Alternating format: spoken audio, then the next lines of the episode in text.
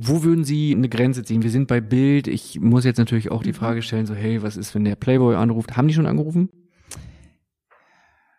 Es liegt eine Anfrage beim DFB Medien vor. Schon länger. Phrasenmäher, der Fußballpodcast mit Kai Tramann. Und ich begrüße dich heute zur zweiten Phrasenmäher-Folge mit Bibi Steinhaus, unserer einzigen Schiedsrichterin in der Bundesliga. Die Bibi hat in Teil 1 ja schon ein bisschen was erzählt über ihren Schiri-Alltag, über ihre Gedankenwelt.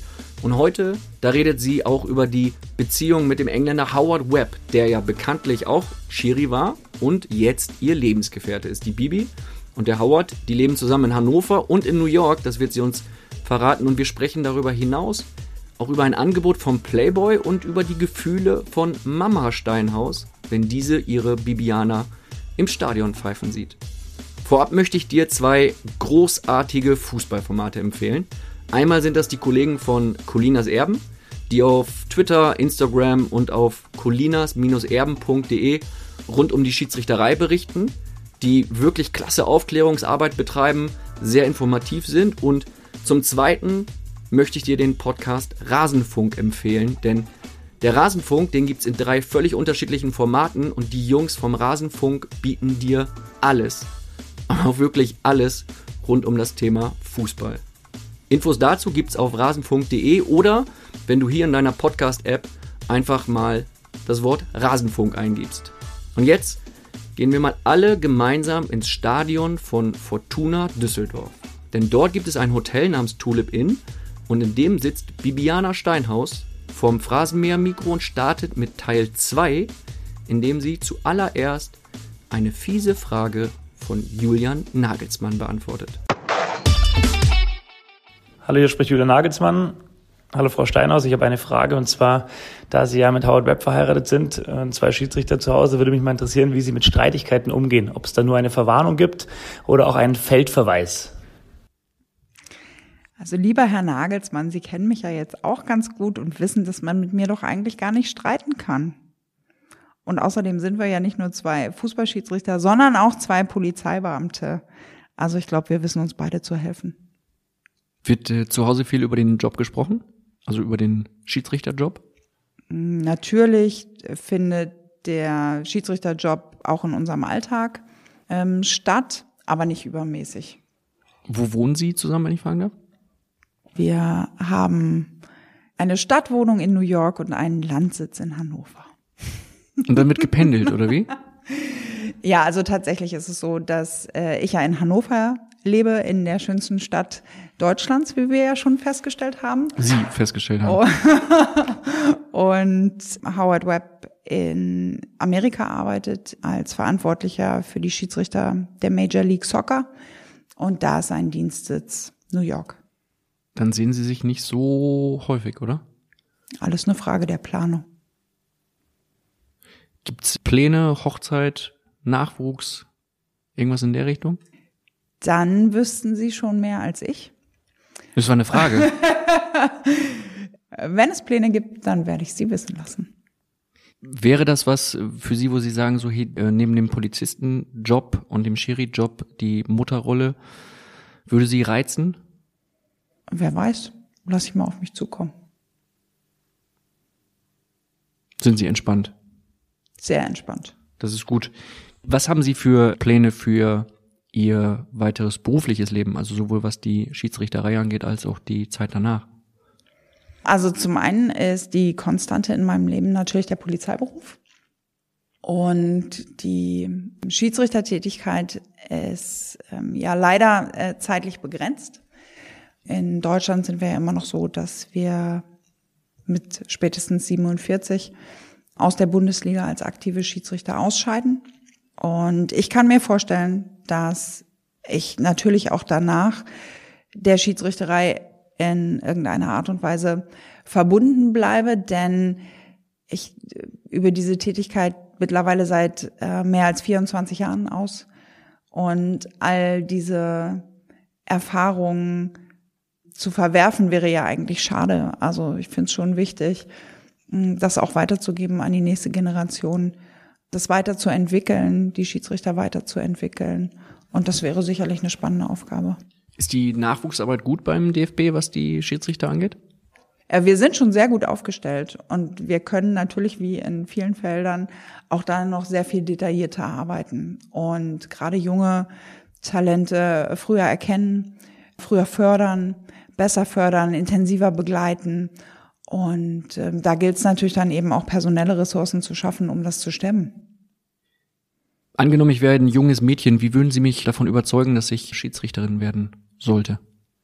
Also wenn Sie ein junges Mädchen wären und Spaß am Sport haben, an der Bewegung haben, am Fußball haben und da vielleicht noch so Ihre ähm, Rolle suchen, dann würde ich sie natürlich darüber locken, sich mal mit gelben und roten Karten zu versuchen und ihrem Bruder sozusagen mal aus dem gemeinsamen Kinderzimmer rauszuspeisen.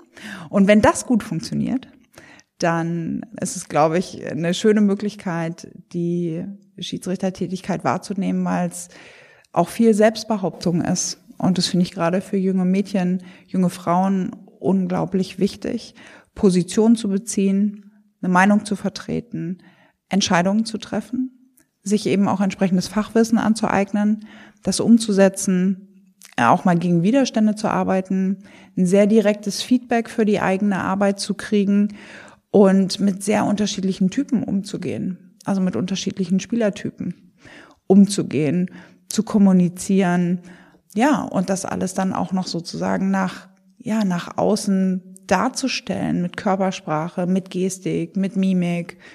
Also tatsächlich echt ein äh, bunter Blumenstrauß an Fähigkeiten und Fertigkeiten, die für das Leben, was einem bevorsteht, nur hilfreich sein können. Wie viel Zeit ging da bei Ihnen in der Jugend drauf für die Schiedsrichterei? Ach, gefühlt, glaube ich, ununterbrochen. Also weil ich das natürlich sehr, ich habe das ja geliebt und ich liebe es immer noch was ich da tue. Und dann kommt es einem natürlich auch nicht wie Arbeit vor, sondern wie Vergnügen, Spaß. Und da verbringt man, glaube ich, ganz viel Zeit, ganz freiwillig auf dem Fußballplatz, beim Training, mit den Schiedsrichterkollegen.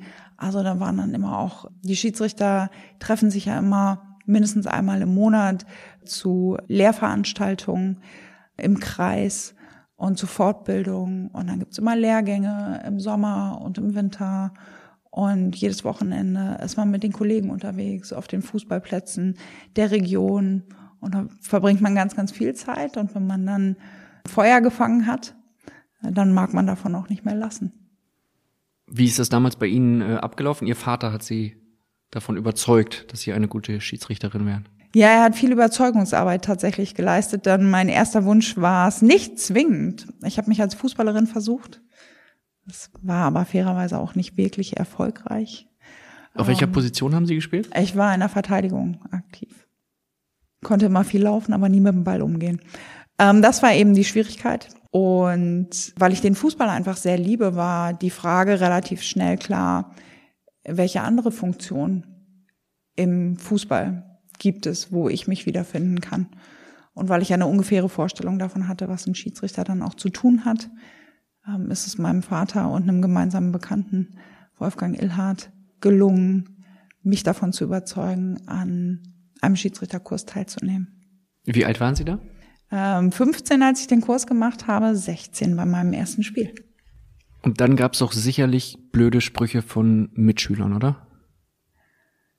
Nee, gar nicht. Also nee, die wurden ja äh, zwangsläufig dann eben sozusagen zu Regelexperten, ob sie wollten oder nicht sie mussten ja dann durch diesen Prozess mit durch. Und das war eigentlich auch immer sehr positiv. Die haben da den Spleen akzeptiert. Und zu Hause bei uns in der Familie war es natürlich dann auch immer, klar, die Schiedsrichterei immer Thema, äh, wenn wir sonntags morgens beim Frühstückstisch saßen und Papa und ich die Tasche schon gepackt haben, weil es wieder losging. Gab es unter den Jungs schon die ersten Verehrer, die gesagt haben, so das finde ich eigentlich ganz cool, was sie da macht? Und wenn so war, ist es mir nicht aufgefallen. Sprechen wir nochmal einmal ganz kurz über Ihre Beziehung zu Howard Webb. Wie ist es da äh, dazu gekommen, dass es irgendwann gefunkt hat? War es auf einer gemeinsamen Reise, auf einem Kongress oder? Ui, das ist die Hupe. Sehr, sehr eindrucksvoll und laut gedrückt. Gut, habe ich verstanden. Das ist quasi die äh, akustische rote Karte im äh, Phrasenmeer. Sie haben eben darüber gesprochen, dass das Thema am Sonntag dann war, wenn Sie mit Ihrem Vater losgefahren sind. Haben Sie bei Spielen Unterstützung im, im Stadion? Ist die Familie mal dabei? Ich glaube, die Mutter war mal dabei. Äh, meine Mutter hat tatsächlich ein Spiel gesehen oder sozusagen zwei, das erste und das letzte, weil sie es tatsächlich nicht ausgehalten hat, dass ihre Tochter unten auf dem Spielfeld steht und ihren Job macht und so viel Feedback von der Tribüne erhält, wo sie sich einfach nicht wiedergefunden hat. Und das als Mutter sehr schmerzt, so ein ähm, direktes Feedback, denn dann auch zu hören, zu spüren. Und das war ihre Entscheidung, dann nicht mehr selbst aktiv im Stadion zu sein, sondern dann eher vorm äh, Fernsehbildschirm jetzt mitzufiebern. Das macht sie weiterhin. Also das sie macht sie weiterhin, ja. Schaut sie jedes Spiel? Nee, jedes schaut sie jetzt auch nicht, aber sie weiß schon immer ziemlich genau, wo ich bin und was ich so mache und ja. Wie anstrengend ist das dann für Ihre Familie, das alles mitzuerleben? Also, dass Sie jetzt auch nicht diejenige sind, die dann großartig gefeiert wird bei so einem Bundesligaspiel? Es geht wahrscheinlich ja schon an die äh, Substanz dann, oder? Bei den Mitmenschen. Mm, ja, also äh, für meinen äh, Vater, der selber Schiedsrichter ist, oder meinen Partner, der eben auch Schiedsrichter war, ich glaube, die können damit gut umgehen, weil die das natürlich auch einschätzen können, in welchem Rahmen und in welchem Zusammenhang da Feedback kommt. Ich glaube tatsächlich, dass es für Menschen in meinem Umfeld, die nicht so nah am Fußball sind, äh, manchmal schwieriger ist, das nachzuvollziehen und das zu verfolgen. Ist äh, an Ostern und Weihnachten, ist Ihr Job, die Bundesliga, dann so das Top-Thema im Familienkreis? Ostern und Weihnachten sowie Silvester sind in der Regel die Polizeidienste, die ich dann schiebe, weil meine Kollegen natürlich das ganze Jahr über an den Wochenenden äh, zur Stange stehen, so dass ich dann eben zu allen anderen Feiertagen versuche zurückzugeben, was mir die Kollegen das ganze Jahr über ermöglichen. Dann erreicht man sie in der Neujahrsnacht äh, auf der Dienststelle, oder? Wie sieht das genau. aus? Genau sozusagen 110. Wahnsinn, das ist ja schon ein kleines Problemchen dann, oder nicht, bei den, an den Feiertagen? Nein, gar nicht. Also äh, nein, überhaupt nicht. Gar kein Oder gibt's Problem. ja noch mal irgendwie äh, gar kein Problem. Feiertagszuschlag? Und es war mir, nein, also es ist wie überall im Leben. Die Kollegen haben mir über die Jahre ganz, ganz viele Möglichkeiten gegeben, meinen Sport so auszuüben, wie ich es getan habe. Also nicht nur die Kollegen, sondern auch die Vorgesetzten. Und ich fand es immer unglaublich wichtig, das auch zurückzugeben. Und natürlich haben wir im Kollegenkreis auch ganz viele Familienväter, Mütter, die an den Feiertagen selbstverständlich gerne auch mal zu Hause sind. Und das sind eben die Momente, wo ich zurückzahlen kann und wo ich dann eben zur Verfügung stehe und wo ich dann eben die Dienste übernehme. Und dann schicken wir vom Phrasenmäher Ihnen dann für die nächsten Feiertage mal so ein kleines Paket, damit Sie dann. Äh, ja, aber nicht, nicht so über 10 sind. Euro, das dürfen wir ja nicht annehmen sonst. Blicken wir mal ähm, zu. Ich bin Holger Czapitz, Finanzredakteur bei Welt. Meine Kollegen und ich nehmen euch jeden Morgen mit an die Finanzmärkte und wir geben euch Ideen, wie ihr mehr aus eurem Geld macht. Klar gegliedert, drei Teile, Märkte, Finanzthema des Tages und außerdem haben wir jeden Tag eine Inspiration für euch, die das Leben leichter machen soll. Alles auf Aktien, der tägliche Börsenshot. Montag bis Freitag ab 5 Uhr morgens. Alles, was ihr wissen müsst, in nur 10 Minuten. Für erfahrene Anleger, aber auch für Neueinsteiger. Auf die Anfänge. Ähm, Sie hatten eben schon gesagt, mit 15 der erste Lehrgang. Können Sie sich an Ihr allererstes Spiel erinnern? Ja, kann ich tatsächlich. Das war ein Frauenfußballspiel, hat stattgefunden in Hattorf gegen Duderstadt. Ging alles glatt aus Ihrer Sicht? Ich kann mich nicht mehr erinnern. Weil Sie so aufgeregt waren? Ja, wahrscheinlich mag es daran gelegen haben, tatsächlich. Also es ist wirklich so, dass ich von diesem allerersten Spiel noch die Ansetzungskarte zu Hause habe. Also früher gab es so Postkarten, da gab es ja noch keine E-Mails. Ne? Damals gab es noch Postkarten, wo dann die Spielbegegnung und der Schiedsrichter drauf verzeichnet war. Und diese Postkarte habe ich tatsächlich noch in meinem Andenkenschrank. Und dann begann so langsam der Weg, der bis in die Bundesliga geführt hat. Wann war der Wunsch da, Okay, wenn ich das mache, dann auch richtig und dann werde ich die erste Frau, die in der Fußball-Bundesliga pfeift. Das war tatsächlich nie Ziel. Also für mich war der Spaß stand eindeutig im Vordergrund. Gerade auch so in den ersten Jahren. Der Spaß am Fußball, der Spaß an der Schiedsrichtertätigkeit, der Spaß im Team zu arbeiten, unterwegs zu sein, andere Städte zu erleben, ja schon in relativ frühen, jungen Jahren in diesem Fußballzirkus sozusagen mitzuwirken. Also das hat eindeutig immer überwogen.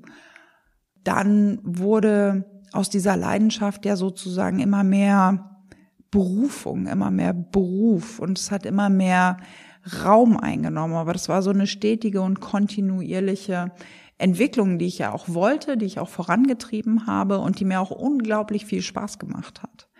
Immer und auch heute noch macht. Der Wunsch, mich bis in die Bundesliga zu entwickeln, der kam tatsächlich erst nach einigen Jahren Schiedsrichtertätigkeit und Erfahrung in der zweiten Liga.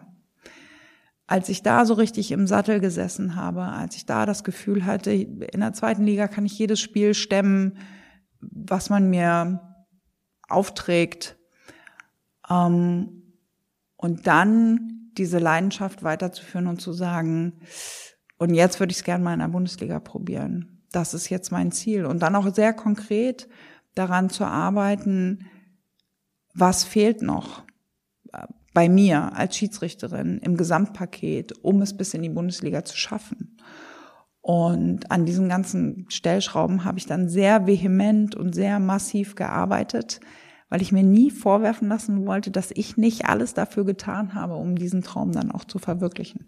Wie steinig war der Weg? Langwierig war er. Aber ich bin einfach unglaublich froh und dankbar, dass man mir die Chance einfach gegeben hat.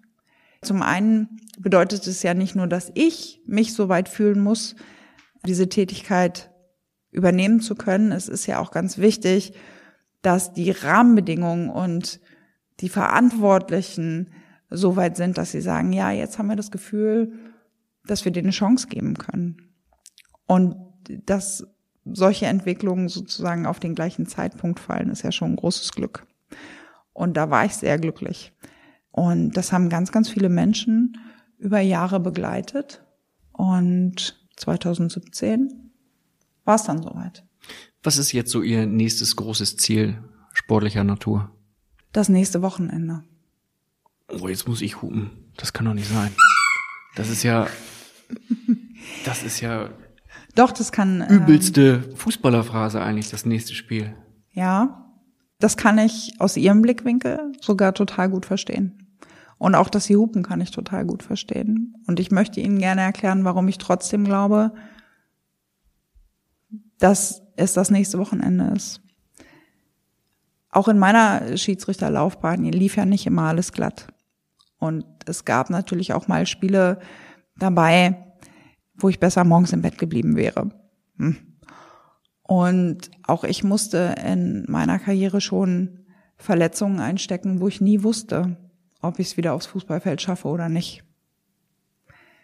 Und wenn man diesen Punkt mal überschritten hat, dann habe ich zumindest eine sehr große Dankbarkeit entwickelt für das, was ich machen darf. Denn das ist wirklich ein großes Glück. Und Deshalb freue ich mich auf jedes nächste Wochenende. Auf jedes Spiel, was ich gut über die Bühne bringe. Jedes Spiel, wo wir als Team eine gute Leistung abliefern. Jedes Spiel, wo ich unverletzt vom Platz gehe und mich dann eben hoffentlich für weitere Aufgaben qualifizieren kann. Was waren das für Verletzungen, die Sie hatten?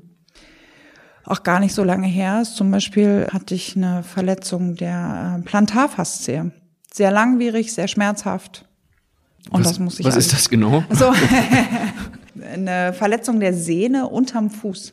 Okay. Also die ist, ähm, die Sehne ist sehr stark aufgefasert und war sozusagen kurz vorm Reißen. Und das musste sich erstmal alles wieder so finden und das musste erstmal wieder in äh, Spur kommen. Und jeder, der wahrscheinlich mal, der beste Vergleich ist wahrscheinlich nach Achillessehnenverletzungen, so nach Achillessehnenriss, der das mal hatte, der weiß, dass der Prozess der Genesung sehr langwierig, sehr steinig und sehr stark mit Höhen und Tiefen verbunden ist. Und ob man dann immer wieder das Glück hat, tatsächlich nochmal auf den Fußballplatz zurückzukehren, hängt ja von wirklich vielen Faktoren ab.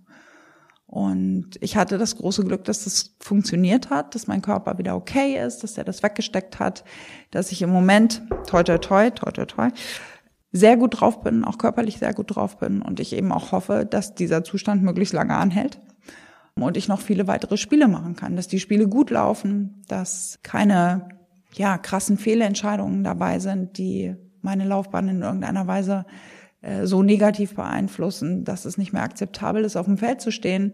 Also all das haben wir schon gesehen, all das haben wir schon erlebt. Und deshalb freue ich mich einfach über jedes Spiel. Hatten Sie da Angst um Ihre Karriere bei der Verletzung? Na, wir erleben ja jetzt vermehrt und häufiger, dass Schiedsrichter auch mal aufgrund Verletzungen ausfallen. Und wenn das muskuläre Verletzungen sind, leichte Verletzungen sind, dann wissen wir in der Regel, es braucht eine gewisse Regenerationszeit und dann geht's zurück. Aber wir haben eben auch Kollegen, die schon sehr, sehr lange ausfallen, weil sie wirklich schwerwiegende Verletzungen mit sich tragen. Und natürlich hoffen wir alle, dass sie möglichst schnell zurückkommen und dass sie gesund zurückkommen und dass sie fit zurückkommen, um die Aufgabe entsprechend wahrzunehmen. Aber der Körper muss halt mitmachen. Und das ist dann eben so wichtig bei den wirklich intensiven Belastungen, äh, wie Sie ja vorhin schon festgestellt haben, nicht nur bei uns zu Hause in der Bundesliga, in der zweiten Liga, in der dritten Liga, sondern eben auch bei all den internationalen Aufgaben, bei all den Reisen, bei all den Zeiten in der Bahn, im Flieger, im Auto, dass Körper und Seele diese Belastung mitmachen. Was wird mehr belastet, der Körper oder die Seele? Ich glaube, das ist von Spiel zu Spiel tatsächlich unterschiedlich, aber es wird auf jeden Fall beides sehr stark beansprucht. Für ähm, die Seele hatten Sie in Teil 1 des Phrasenmeers schon gesagt, gibt es Sportpsychologen. Wie oft äh, suchen Sie die auf oder wie sind Sie da im Austausch? Tatsächlich nach Bedarf. Ich finde es aber unglaublich wichtig, dass wir die Chance haben und dass uns unsere Strukturen im DFB mittlerweile diese Möglichkeit eröffnen, völlig unkompliziert zu Sportpsychologen Kontakt aufzunehmen und uns begleiten zu lassen in Prozessen, die wir selber nicht mehr abarbeiten können und bei denen wir externe Hilfe brauchen, um die zu steuern. Also wir haben ja in der Vergangenheit erlebt, dass Schiedsrichter bis an ihre Grenzen gegangen sind. Sie meinen den Fall Rafati? Zum Beispiel. Und niemand möchte, dass das nochmal passiert und dass Schiedsrichter so weit an ihre Grenzen getrieben werden, dass sie sich der Lage nicht mehr Herr sehen. Und deshalb ist es ganz, ganz wichtig, innezuhalten, sich interner Hilfen anzunehmen, sich aber auch externe Hilfe zu suchen und dass das ein sehr eine sehr akzeptierte Vorgehensweise ist, dass das in keiner Weise verurteilt wird, dass es eine große Stärke ist, wenn man diese Hilfe annehmen kann und keiner, in keiner Weise eine Schwäche darstellt. Was ist das Belastendste am Schiedsrichterjob? Sind es die Reaktion im Stadion, die Reaktion der Fans oder ist es das, was von Trainern, Spielern, Managern auf sie einprasselt oder sind es hinterher dann die Medien, die darüber berichten? Also ist Bild schuld? Große Frage. Das äh, Konvolut macht's, glaube ich. Also mit diesem, mit dem Wissen, weitreichende Entscheidungen zu treffen, wenn man aufs Feld geht, wenn man das Feld betritt. Das ist die Aufgabe eines Schiedsrichters. Und wir wissen auch, dass unsere Entscheidungen auch Existenzen, Arbeitsplätze, beeinflussen.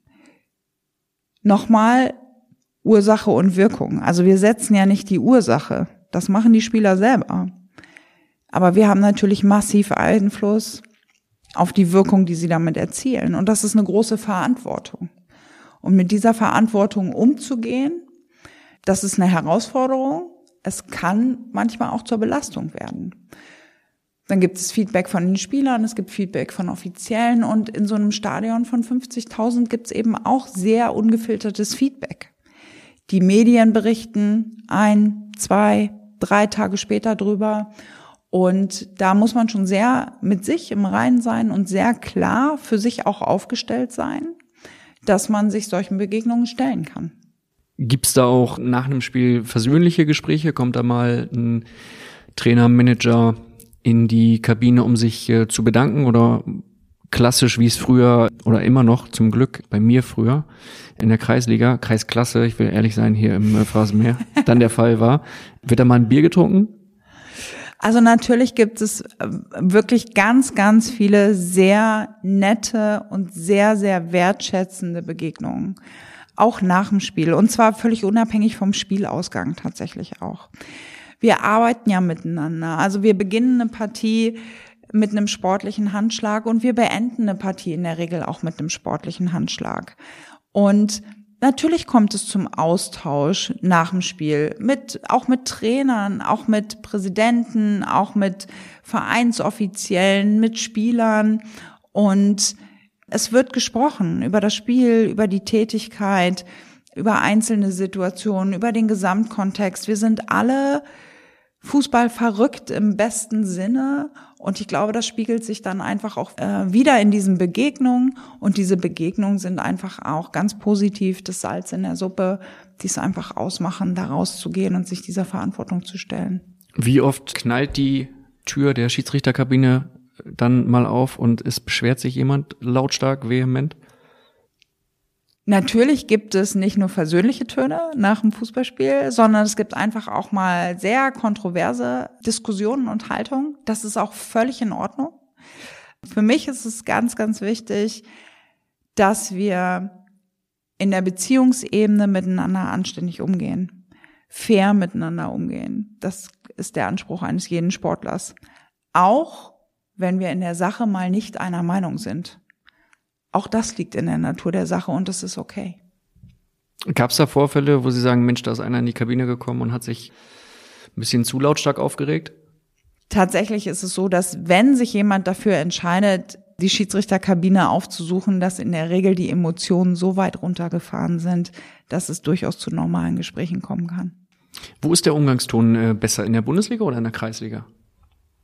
Wow, das ist eine ganz schwierige Frage, weil ich tatsächlich ganz, ganz lange nicht als Schiedsrichterin in der Kreisliga aktiv war.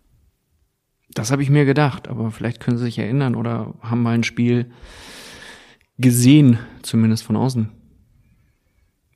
Also wenn ich bei uns zu Hause beim MTV Engelbostel Schulenburg sonntags nachmittags meine Bratwurst esse, dann wissen ja alle Umstände in der Regel, dass ich Schiedsrichterin bin und die halten sich da schon sehr zurück, muss man sagen. Ja? Ja. Ja, das erwarte ich auch so. Aber also. Der Umgangston ist da schon rauer, oder? Ich glaube. Wir kommen ja alle nie auf den Bundesligaplatz. Wir wissen, wir wissen ja nie, was wirklich im Spiel dann gesagt wird. Ich glaube tatsächlich, dass das Echo auf den regionalen Plätzen vor Ort sehr viel direkter ist. Denn dort sind die Schiedsrichter damit konfrontiert, dass es keine Sicherheitsschleusen gibt. Es gibt keine Ordner in der Anzahl wie in einem Stadion. Man ist nicht als Schiedsrichter so abgeschirmt, sondern in den regionalen Ligen vor Ort sind die Schiedsrichter ja die gehen am Bratwurststand vorbei, um auf den Fußballplatz zu gehen. Die gehen an den Zuschauern ja in, in wirklich kürzestem Abstand vorbei und da sind keine Zäune dazwischen. Und in der Regel sind auch nicht ganz so viele Zuschauer vor Ort wie in einem Bundesligastadion, so dass jeder einzelne Satz eines Zuschauers sehr genau zuzuordnen ist und jedes einzelne Feedback auf einen Pfiff, ähm, auf eine Entscheidung direkt beim Schiedsrichter ankommt. Und manchmal glaube ich tatsächlich, dass das die größere Herausforderung ist. Sprechen ähm, Schiedsrichter aus Kreisligen, Kreisklassen sie mal an und sagen, hey, das, was ihr da macht in der Bundesliga mit dem Videobeweis, das ist ja alles äh, schön und gut. Videoassistent, ich weiß, ich korrigiere mich jetzt schon an dieser Stelle. Nur wir haben das nicht und uns wird dann halt vorgehalten, dass das in der Bundesliga ja gestern, vorgestern auch anders entschieden wurde, als es jetzt hier in der Kreisliga der Fall sein kann. Aber ich glaube, das ist tatsächlich unabhängig vom Videoassistenten, dass äh, Situationen äh, miteinander verglichen werden, um da einfach auch so eine Richtschnur zu haben. Wie sieht Ihre klassische Woche aus, wenn Sie montags morgens dann von den Kollegen einmal durchbeleidigt wurden bei der Polizei? Wie geht's dann weiter? Wie, wie oft trainieren Sie? Wie bereiten Sie sich dann äh, körperlich auf die harten Aufgaben am Wochenende vor? Also um eine Lanze zu schlagen für meine Kollegen und unsere äh, Fußballrunde montags morgens, die sehr gesittet stattfindet, da finden keinerlei Beleidigungen statt, aber sehr kunterbunt natürlich, je nachdem, äh, welche Vereinszugehörigkeit denn gerade vor Ort und anwesend ist. Ähm, ist es so, dass ich in der Regel am äh, Montag ein Regenerationstraining mache, immer Montagabend einen Physiothermin habe und dann Anfang der Woche, dienstags, äh, mittwochs mit sehr hohen Intervalleinheiten, mit äh, Geschwindigkeitstraining die Woche sozusagen vorbereite. Dann kommt donnerstags ja auch schon die Ansetzung fürs Wochenende, so dass zu den Trainingseinheiten auch noch eine entsprechende Videovorbereitung kommt fürs Wochenende auf die Mannschaften. Ich trete mit meinen Assistenten in Kontakt. Wir bereiten die Reiseplanungen vor. Freitag gibt's noch mal ein Abschlusstraining zu Hause auf dem Sportplatz, dem besagten TV Engelbostel Schulenburg. Und dann geht's eigentlich auch schon los in die jeweilige Stadt, äh, wo wir denn dann unseren Spielauftrag wahrnehmen. Und am Sonntag dann entsprechende Nachbereitung, Video gucken, was ist passiert, das nochmal nachbearbeiten mit Coaches und dann fängt eigentlich die neue Woche schon wieder an. Heißt das Spielauftrag im Schiedsrichterjargon? So würde ich es jetzt bezeichnen. Spielauftrag, Ansetzung. Was hätten Sie gesagt? Spiel, glaube ich. Aber gut, für Sie ist es ein Spielauftrag. Also wir sind ja auch hier im Phrasenmeer unterwegs, um dazu zu lernen. Ne? Wir wollen uns ja weiterbilden. Das ist ja hier quasi ein Podcast, in dem man sich fortbildet. Ist ja hier nicht äh, Unterhaltung oder so, ne? Ja, ist ja mit einer Aufgabe verbunden. Also habe ich einen Auftrag. Zu wie viel äh, Prozent besteht die Woche dann bei Ihnen aus Bundesliga? Ja, 50-50. Also 50 Polizei, 50 Bundesliga. Denn wenn ich die Woche gerade so beschrieben habe, ähm, dann habe ich so zusammen das Nachmittags- und Abendsprogramm abgespult. Denn tatsächlich bin ich natürlich tagsüber im Büro.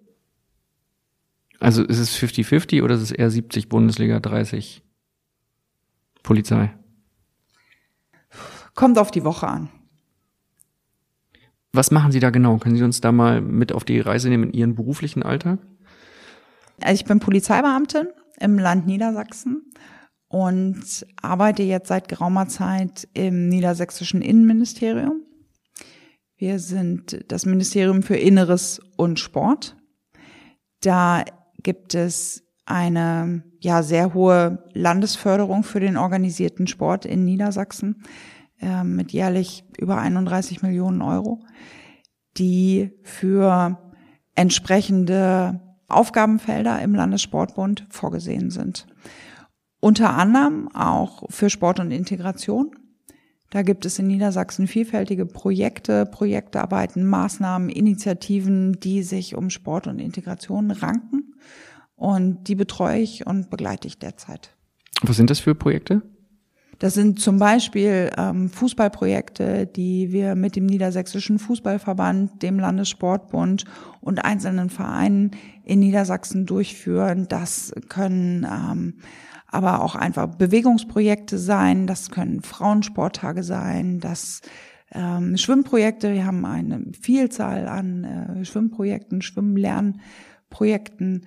Da ist der Sport ganz bunt aufgestellt. Das müssen Sie einmal ganz kurz erklären. Ja. Wie passt das in den Polizeijob, ein Schwimmprojekt?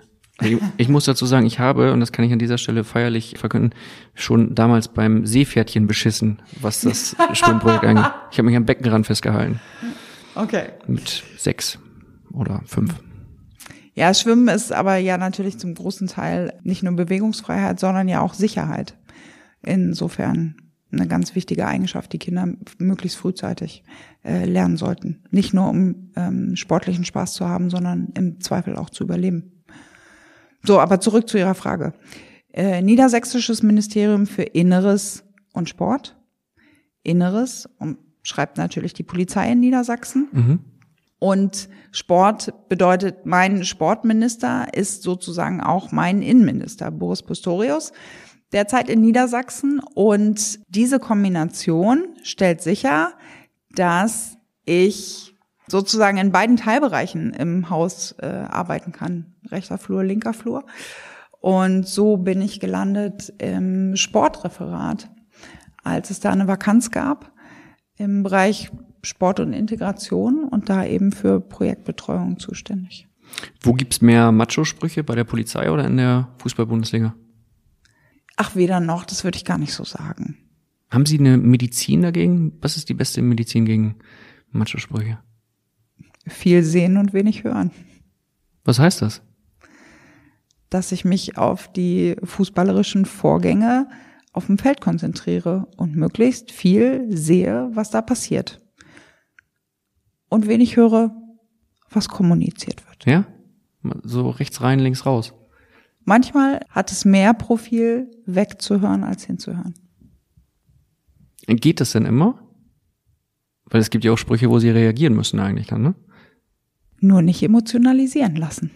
Welche Sprüche waren so dämlich, dass Sie schon wieder drüber gelacht haben? Fällt mir jetzt konkret keiner ein.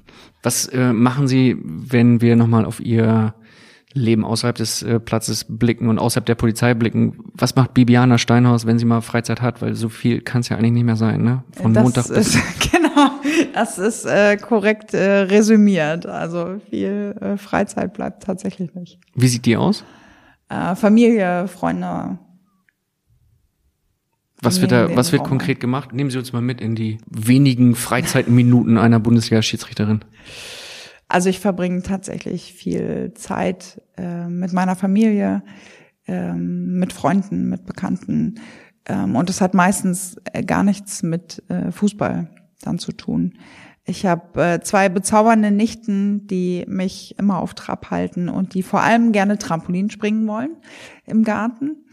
Und dann ist es wirklich so, dass ich viel Zeit auch mit äh, Freundinnen verbringe und äh, wir ganz viele Themen bedienen, die alle nichts mit Sport oder mit Fußball zu tun haben. Sind das für Sie dann so die perfekten Minuten, wenn Sie wissen, okay, die Mädels wollen auch nichts wissen aus der Bundesliga, die haben keinen Bock über Fußballer zu reden?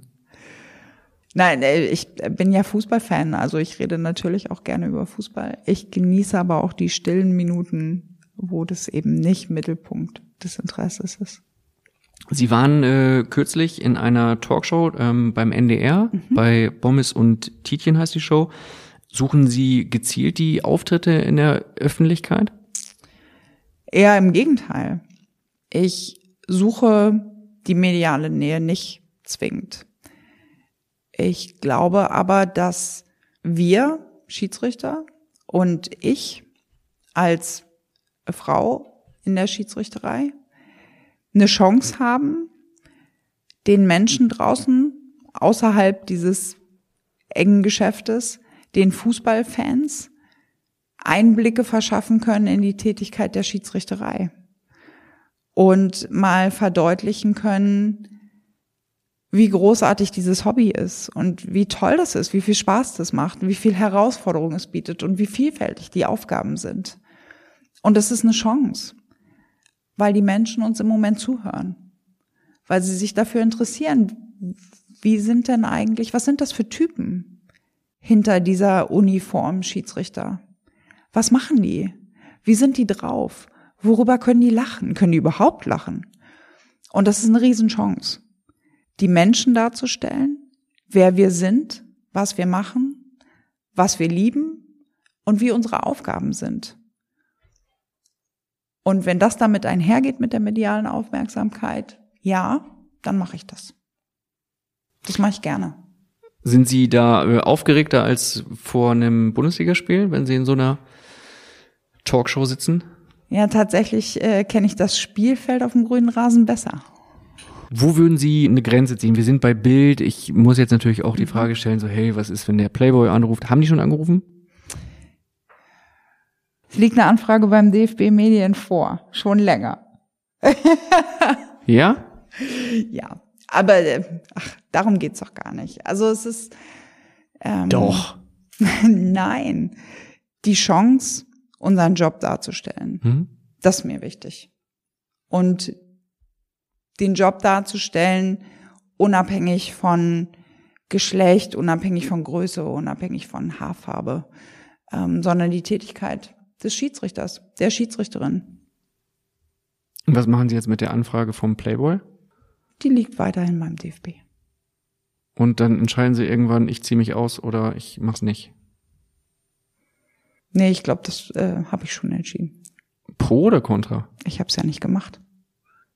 Ja, dann müssen Sie den Kollegen auch absagen. Die haben ja auch eine Absage verdient. Äh, Sie haben Oder aber, halten Sie sich Sie da das Hintertürchen offen? Nee, Sie haben ein Interview angefragt. Mit einer Schiedsrichterin. Mhm. Das will doch keiner Ich hören. habe gelernt, ich habe gelernt, dass auch Philipp Lahm im Playboy ein sehr viel gelesenes Interview gegeben hat, sehr gut angekommen ist. Bis genau zu diesem Interview wusste ich gar nicht, dass der Playboy auch Interviews macht. Also es ging mir so ein bisschen wie ihn. Okay. Ich habe natürlich in meinem Leben noch nie einen Playboy in der Hand gehabt, Selbstverständlich. muss ich an dieser Stelle sagen. Wo würden Sie Grenzen ziehen? Also Playboy, jetzt haben wir erfahren, es liegt die Anfrage vor, irgendwann wird sie zu oder abgesagt, vermutlich eher abgesagt. Dschungelcamp, wo ziehen Sie eine Grenze? Wo sagen Sie, komm, jetzt, das gebe ich mir nicht? Also im Sportstudio habe ich sie gesehen, ich glaube zweimal. In der NDR Talkshow habe ich sie gesehen. Im Phrasenmäher in Teil 1 habe ich sie gehört. Da waren sie überragend, in Teil 2 auch. Wo ziehen Sie Grenzen? Sie beschreiben es ja sehr, sehr schön in Ihrer Aufzählung. Mir geht es um die fachliche Darstellung und um die sportfachliche Darstellung der Schiedsrichterei. Und das ist mir wichtig. Und das sollte im Vordergrund stehen und nicht einzelne Persönlichkeiten, Befindlichkeiten oder sonstiges. Und den Auftrag sehe ich auch darin. Auch deshalb bin ich heute hier. Was mich sehr freut, was konsumieren Sie selbst am liebsten? Filme, Serien, Podcasts? Also was außer dem Phrasenmäher konsumieren Sie? Ich mag gerne Crime-Serien. Was gucken Sie da? So Criminal Intent, CSI, solche Geschichten. Game of ist Thrones ja geht jetzt wieder Dienstkunde los? sozusagen, also in meinem Fall Ja? quasi. Tatort? Auch, Rudi Völler war im Phrasenmäher, ist großer Tatort-Fan. ja. Also sehr kritisch auch. Recht. Sehr kritisch auch.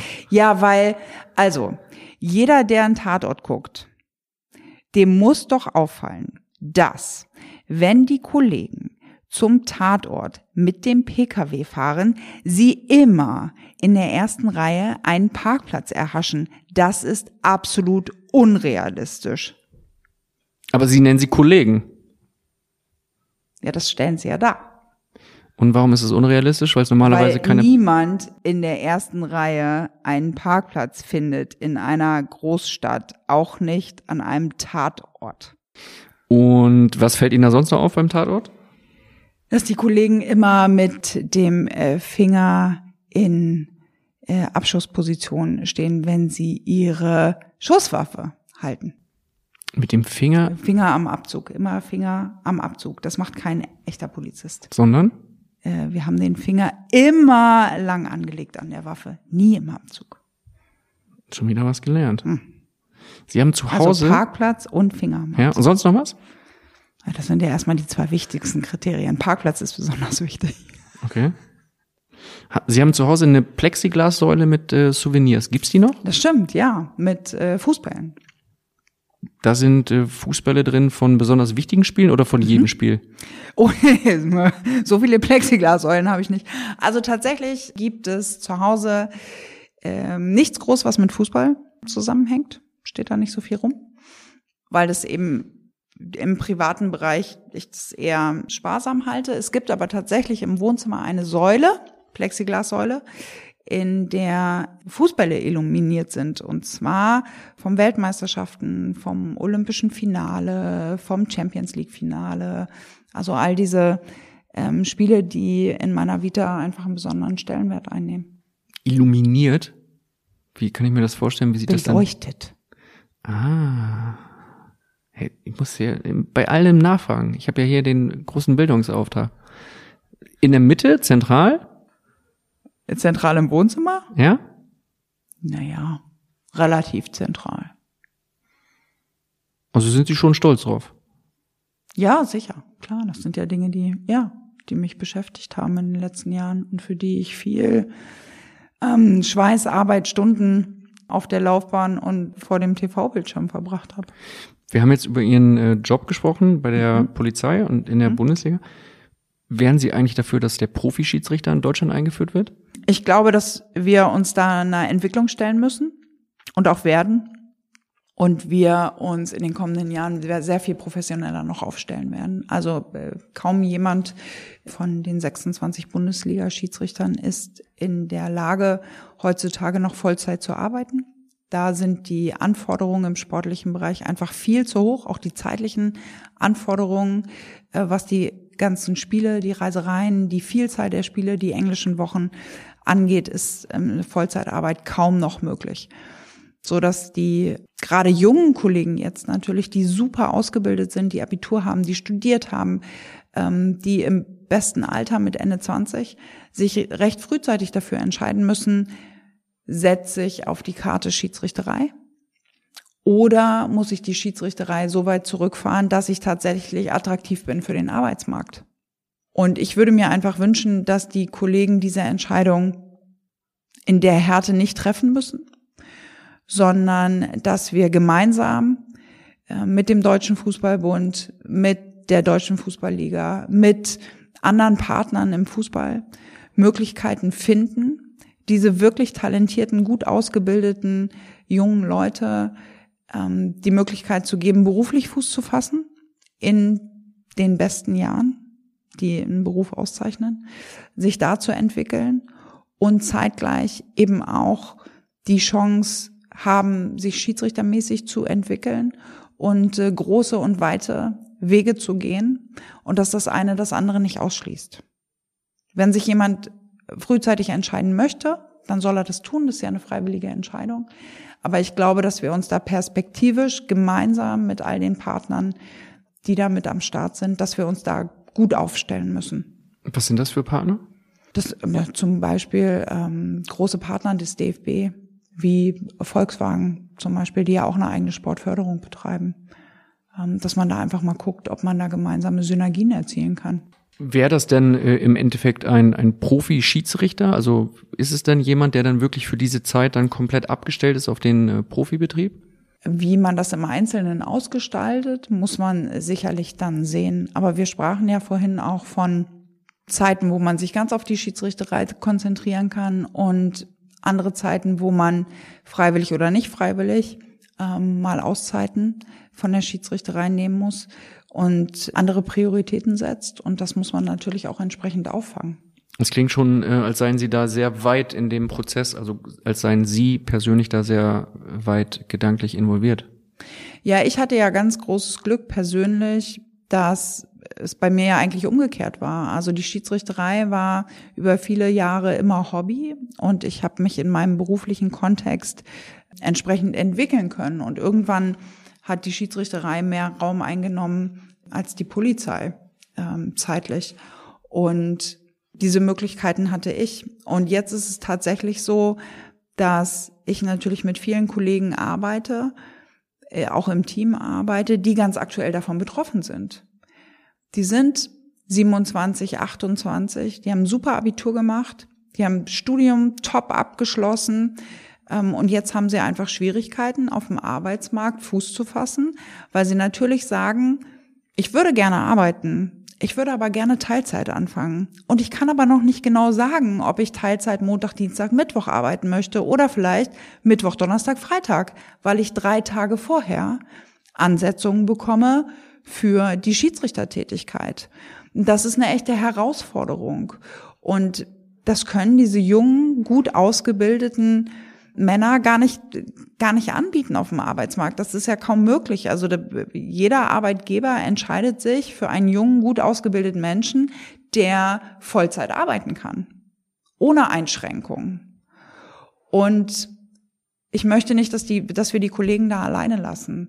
Denn wir haben ja Möglichkeiten oder wir sollten Möglichkeiten haben, wenn wir gemeinsam draufschauen und es fördern wollen und unseren Fußball ja auch weiterentwickeln möchten, auch unsere Schiedsrichterei in Deutschland weiterentwickeln, so dass wir auch im internationalen Kontext natürlich weiterhin so hochklassig bestehen können, wie wir es im Moment tun. Könnten Sie nicht nach äh, der Karriere als Schiedsrichterin DFB-Präsidentin werden? Sie wären die erste DFB-Präsidentin. Sie äh, sagen kluge Sachen und Sie tragen aktuell auch keine Uhr, die Ihnen irgendwie geschenkt wurde. Das wäre eigentlich ein, vielleicht der nächste Schritt. Also noch möchte ich eine Weile auf dem Fußballplatz verharren und dann schauen wir mal. Bibiana Steinhaus, ich bedanke mich für äh, zwei sehr interessante Phrasenmäher-Folgen und habe viel gelernt über die Schiedsrichterei, über Sie über ihr Leben. Es war sehr, sehr interessant, mit Ihnen äh, zu sprechen. Ich glaube, das Wort Schiedsrichterei ist sehr sperrig und steht vielen Fans ein bisschen im Wege. Ich glaube, vielleicht müsste man da auch nochmal was äh, Neues entwickeln, was ein bisschen mehr, was ein bisschen zeitgemäßer, ein bisschen moderner ist. Ich bin sehr sicher, dass Sie bei Ihren vielen Followern ähm, auf Facebook, Twitter etc. Ähm, da vielleicht ein geeignetes Wort finden. Ja, ich glaube auch. Lassen. Ich glaube, wir machen uns mal auf die auf die Suche. Auf geht's. Könnten wir auch Sie mal ein bisschen sind herzlich aufgefordert. Wir sind äh, da offen für auch Dinge, die weniger sperrig klingen. Sie haben sich äh, in Teil 1 schon bedankt für die Fragen, die Ihnen dort äh, gestellt wurden. Möchten Sie sich noch irgendwo bedanken bei Mitmenschen, Förderern, Trainern, Spielern, die Ihnen die Schuhe aufgemacht haben? Oh, das kommt spontan. Aber danken kann man ja wirklich äh, nie genug. Insofern möchte ich an dieser Stelle sehr gerne einen Dank aussprechen. Und zwar zuallererst mal äh, meiner Familie, und meinen Freunden, die mich immer unterstützt haben und immer äh, toleriert haben, dass ich mehr Zeit auf dem Fußballplatz verbracht habe als zu Hause oder auf irgendwelchen Geburtstagspartys, gerne auch Hochzeiten. Kimi, es tut mir immer noch wahnsinnig leid, dass ich deine Party verpasst habe. Oha. Meine Schwester. Mhm.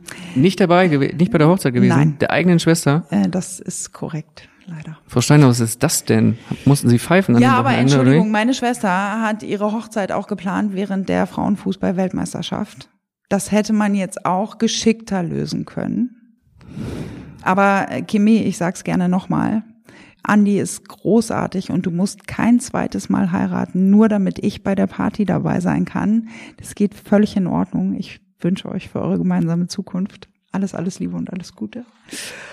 Und äh, möchte mich aber auch bedanken ähm, tatsächlich bei all meinen äh, Kollegen, die auch heute hier sind, natürlich in Düsseldorf beim Schiedsrichterstützpunkt, aber auch bei all denen, die mich über die Jahre begleitet haben durch alle Fußballligen. Wir haben wirklich viele, viele wunderschöne Momente miteinander verbracht und dafür ganz herzlichen Dank bei Menschen, die mich unterstützt und gefördert haben, die mir auch die Chance gegeben haben, mich in der Bundesliga probieren zu dürfen.